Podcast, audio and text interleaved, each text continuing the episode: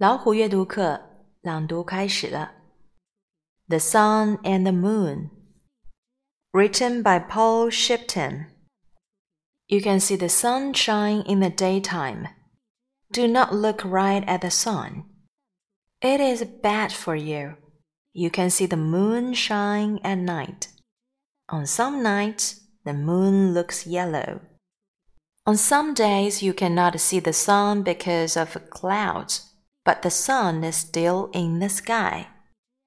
On some nights, you can just see part of the moon. On some nights, you can see all of it. The sun seems to travel across the sky. At lunchtime, it is high in the sky. In fact, our planet spins around. This makes the sun seem to travel across the sky. You see the moon in different parts of the sky at night.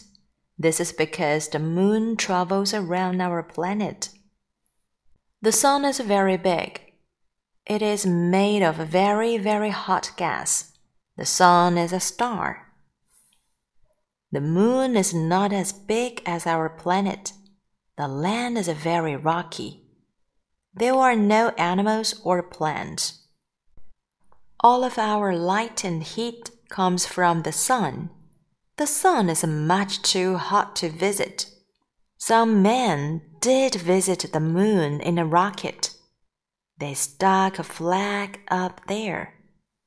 You can jump very high on the moon. You can throw things a long way. On some days, you can see the moon in the daytime too. It looks very pale in the sky.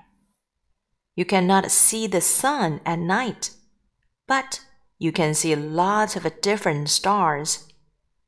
They do not look the same as the sun because they are far, far away. The sun. You can see the sun in the daytime.